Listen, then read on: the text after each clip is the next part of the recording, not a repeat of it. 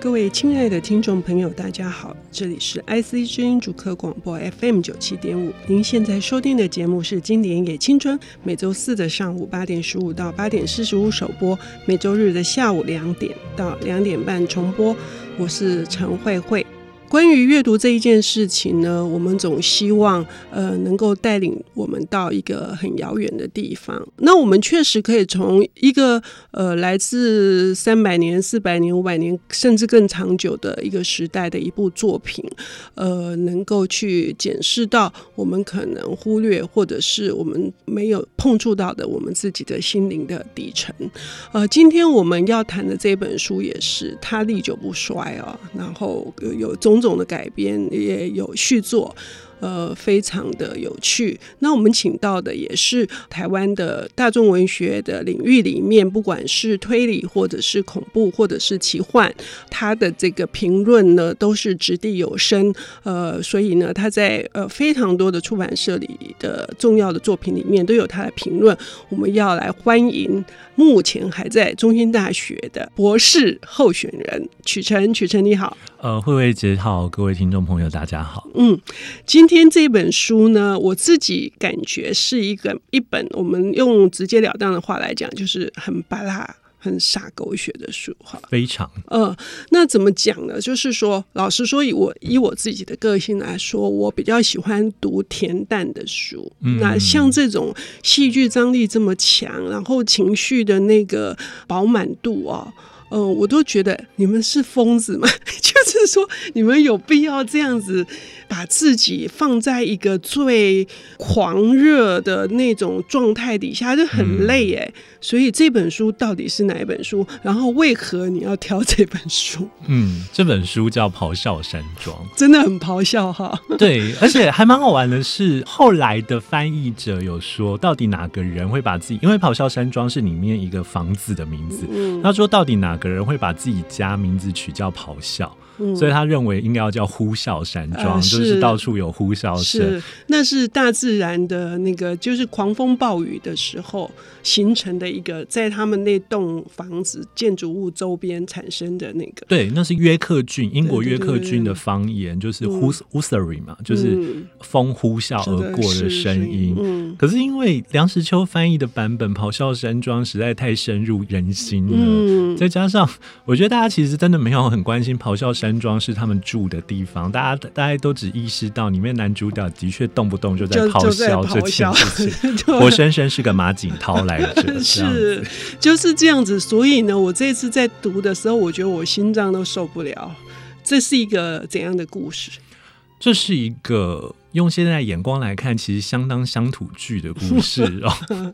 简单来讲，就把它想成是在英国的荒原中，有一户人家叫恩肖家。恩肖家有一个小女儿叫凯撒琳，有一个儿子叫、嗯、辛德利。对，辛德利。然后呢，他爸爸有一天出去工作的时候，忽然间带回来了一个看起来像是吉普赛人似的、全身漆黑的小男孩，然后他就。收养了他，然后呢，这个小男孩跟凯撒琳就是从小青梅竹马，相濡以沫。那可是辛德利非常不喜欢这个小男孩。呃，可是后来恩肖家的爸爸过世了，然后这个家变成是哥哥辛德利做主，辛德利就极尽百般的虐待。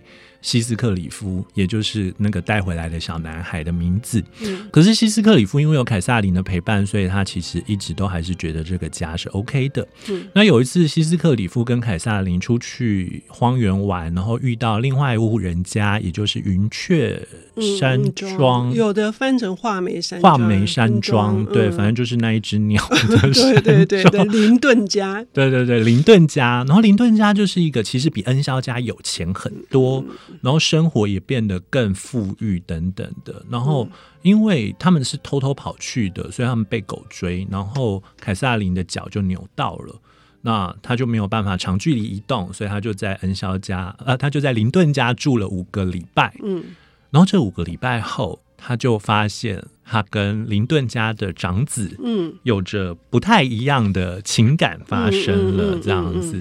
那因为林顿家的长子其实是比较有钱的嘛，那所以他其实也就很积极的要去追求凯撒琳。所以这一段等一下我们或许会讲到，就是凯撒琳为什么会选择他而不跟西斯克里夫在一起这件事情，其实算是我觉得堪称是这一本小说的精华的之一，这样 是，呃，也就是说，它是一个比较错综复杂的爱情故事。就是如果是最后凯瑟琳选择的这个林顿家的长子爱德加，嗯，好，如果他选择了他，而为什么不跟这个西斯克里夫结合？嗯，然后因此而产生的这个悲剧。对，但是如果我们只是很单纯把它看成是那个八点档，就是嫌贫爱富啊。好，如果如果我们就是把它看成是真的是嫌贫爱富，但这本书它就不会永垂不朽啊。对，嗯，这本书麻烦的地方就在这边，是你没有办法单纯用嫌贫爱富来理解凯瑟琳。嗯，对。所以呢，他为什么要做这样的选择？嗯，因为他其实，在小说里面有很明显的讲到一件事情，他说他跟他的管家有聊到说，嗯，如果跟希斯克里夫在一起，我们两个只能饿死。嗯。因为凯萨里没有办法继承恩肖家的遗产，嗯，那希斯克里夫更不不可能有钱。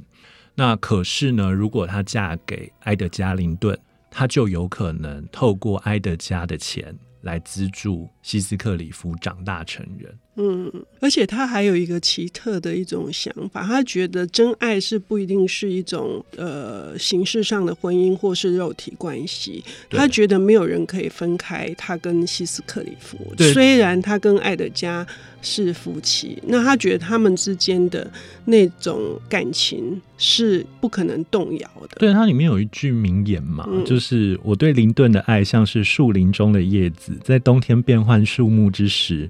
时光便会变化叶子。我对希斯克里夫的爱，则是地下永久不变的岩石。虽然看起来给你的愉快并不多，但是必须的。我自己觉得其实很诚恳啦，因为他其实很清楚知道。这就是他们的差距，而爱情，嗯、单单爱情本身是没有办法弭平这个差距。嗯，呃，这个咆哮山庄是勃朗特三姐妹哦，就是在英国的这个维多利亚时代里面，整个文坛上面的一种传奇。这三姐妹都不是一个很好的这个结局，都都不活不过四十岁。对对对，尤其是像这本书作者是艾米丽嘛，哈、嗯，艾米丽好像呃三十岁的时候就对三十二还反正就是三十三十左右出头就已经就已经，所以呢，这个三姐妹就是她们的环境是不是使得，以及当时的时代背景是不是使得《咆哮山庄》在一出版的时候就受到瞩目的原因？其实应该这么讲，嗯。艾米丽的姐姐是夏绿夏绿蒂，那夏绿蒂·勃朗特大家也很熟，就是《简爱》的作者。对对，那是姐姐还是妹妹啊？姐姐是姐姐。对，姐姐是是夏绿蒂，还有安妮，另外安妮是小妹这样。小妹，OK。那他们其实是牧师的女儿，嗯，那其实家里过得蛮惨的。然后，如果大家有看过那个珍奥斯汀的小说，都知道那个牧师其实都挺穷的这样子。然后他们就只能自食其力，因为哥哥也不太有力，嗯，所以他们就只好自己去拼命的当家教啊，等等的。我觉得也就是因为这样子，所以他们其实很清楚知道。活在那个时代的女性，嗯，是非常需要经济资助这件事情的。嗯嗯，嗯。那所以夏绿蒂她采取了一个很有趣的方式，她直接让女主角爱上的男主角就是一个有钱人。嗯，所以爱可以跨越阶级这件事情是成立的。嗯嗯。但是妹妹艾米丽就比较残忍一点。嗯，她让女主角爱上的男生。就是个穷人，嗯，所以爱跟阶级这件事情是密不可分的，嗯，所以其实这本小说另外一个有趣的读法也就在这边，嗯，好，关于这一本可以说是惊天地泣鬼神的这样子的这种爱情，哈。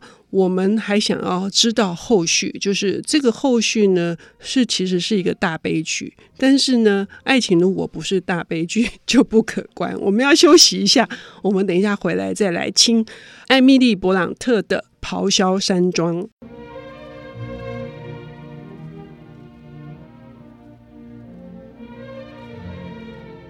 欢迎回到 IC 之音主客广播 FM 九七点五，现在进行的节目是《经典也青春》，我是陈慧慧。我们今天邀请到的是台湾的知名的这个大众文学的评论人，横跨了推理、恐怖、奇幻。众多的领域，他是曲晨，曲晨你好，呃，慧慧姐好，各位听众朋友大家好。哎，我们上一段节目已经谈到今天的这个咆哮山庄的一个很重要的主题是爱情，而且是在当年的那个时代价值观，其实现在也差不多啊。嗯、这个嫌贫爱富的，可是现在。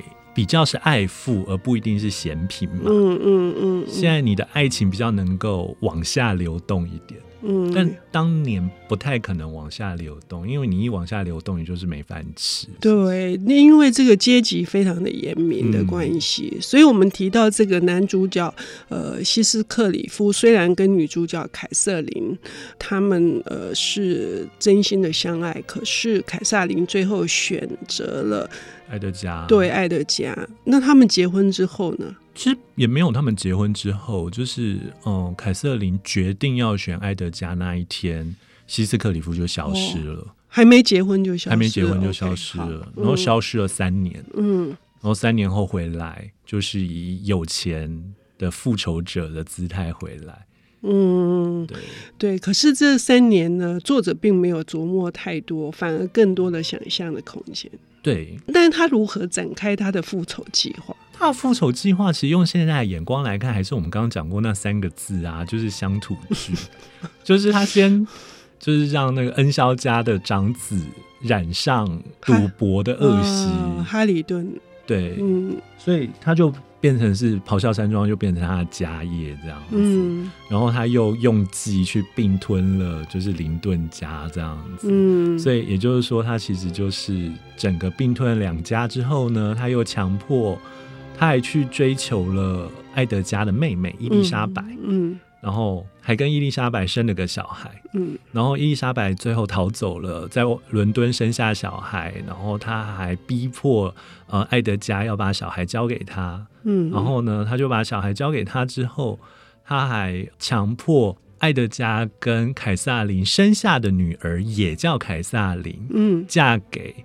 他跟伊丽莎白生下的小孩，呃，也就是我们刚刚讲的男孩子这样子。换句、嗯嗯嗯嗯、话说，他就是一个完全情感纠葛，然后而且横跨两代，嗯，还没有到第三代，所以可能不太符合乡土剧标准这样子。嗯嗯、但是 anyway，他就是一个完全性的复仇，要把两家让他不幸的全员通通都。给收编进他的经济体系里面，因为当初他就是因为没有钱，才被必须要被驱逐出这个爱情的关系之中、嗯嗯、所以呃，等于是他是加倍奉还，就是这样子的。嗯，可是这么加倍奉还得到的结果是什么？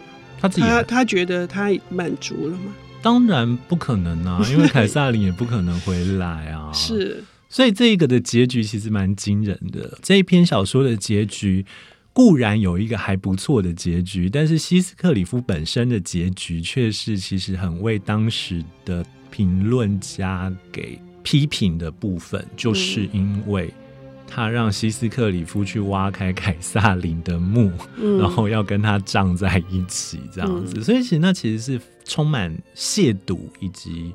道德争议的嘛，但其实你用现在眼光来看，其实就有点像梁山伯与祝英台，还硬要化为蝴蝶这样子的概念，只是这个部分比较一厢情愿而已。嗯，这本书呃，这样听起来就是整个的故事是一个算是错综复杂，然后里面有很多的人性。可是更重要一点就是，如果我们希望听众朋友好好的去细细的品味，呃。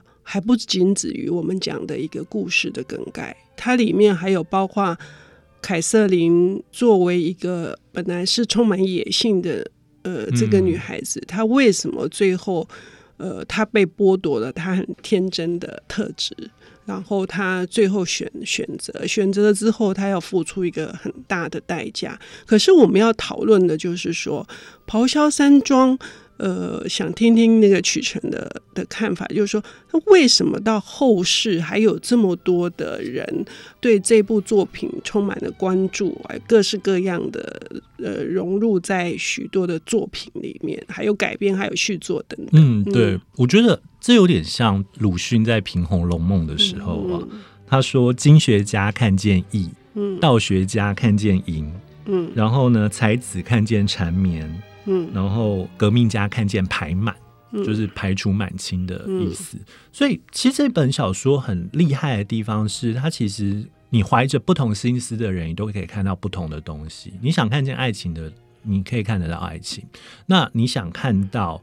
关于当时的社会阶层如何影响他们，你也可以看到，因为基本上希斯克里夫跟凯撒琳的爱情之所以没有办法圆满，就是因为经济条件的不对等。还有对于女性，就是对于女性的刻意的压抑，以及就是一种非常刻板的一个家长权威的。有男性权威的，对，例如如果恩肖家的家产可以一分为二，给凯撒琳一半，嗯，那我想希斯克里夫跟恩跟凯撒琳不至于饿死，他们也可以继续下去，嗯，对。那其次，也就是你其实也可以从那如果你是对于文学这件事情本质很感到好奇的，嗯，你也会在里面看到作者艾米丽·勃朗特如何。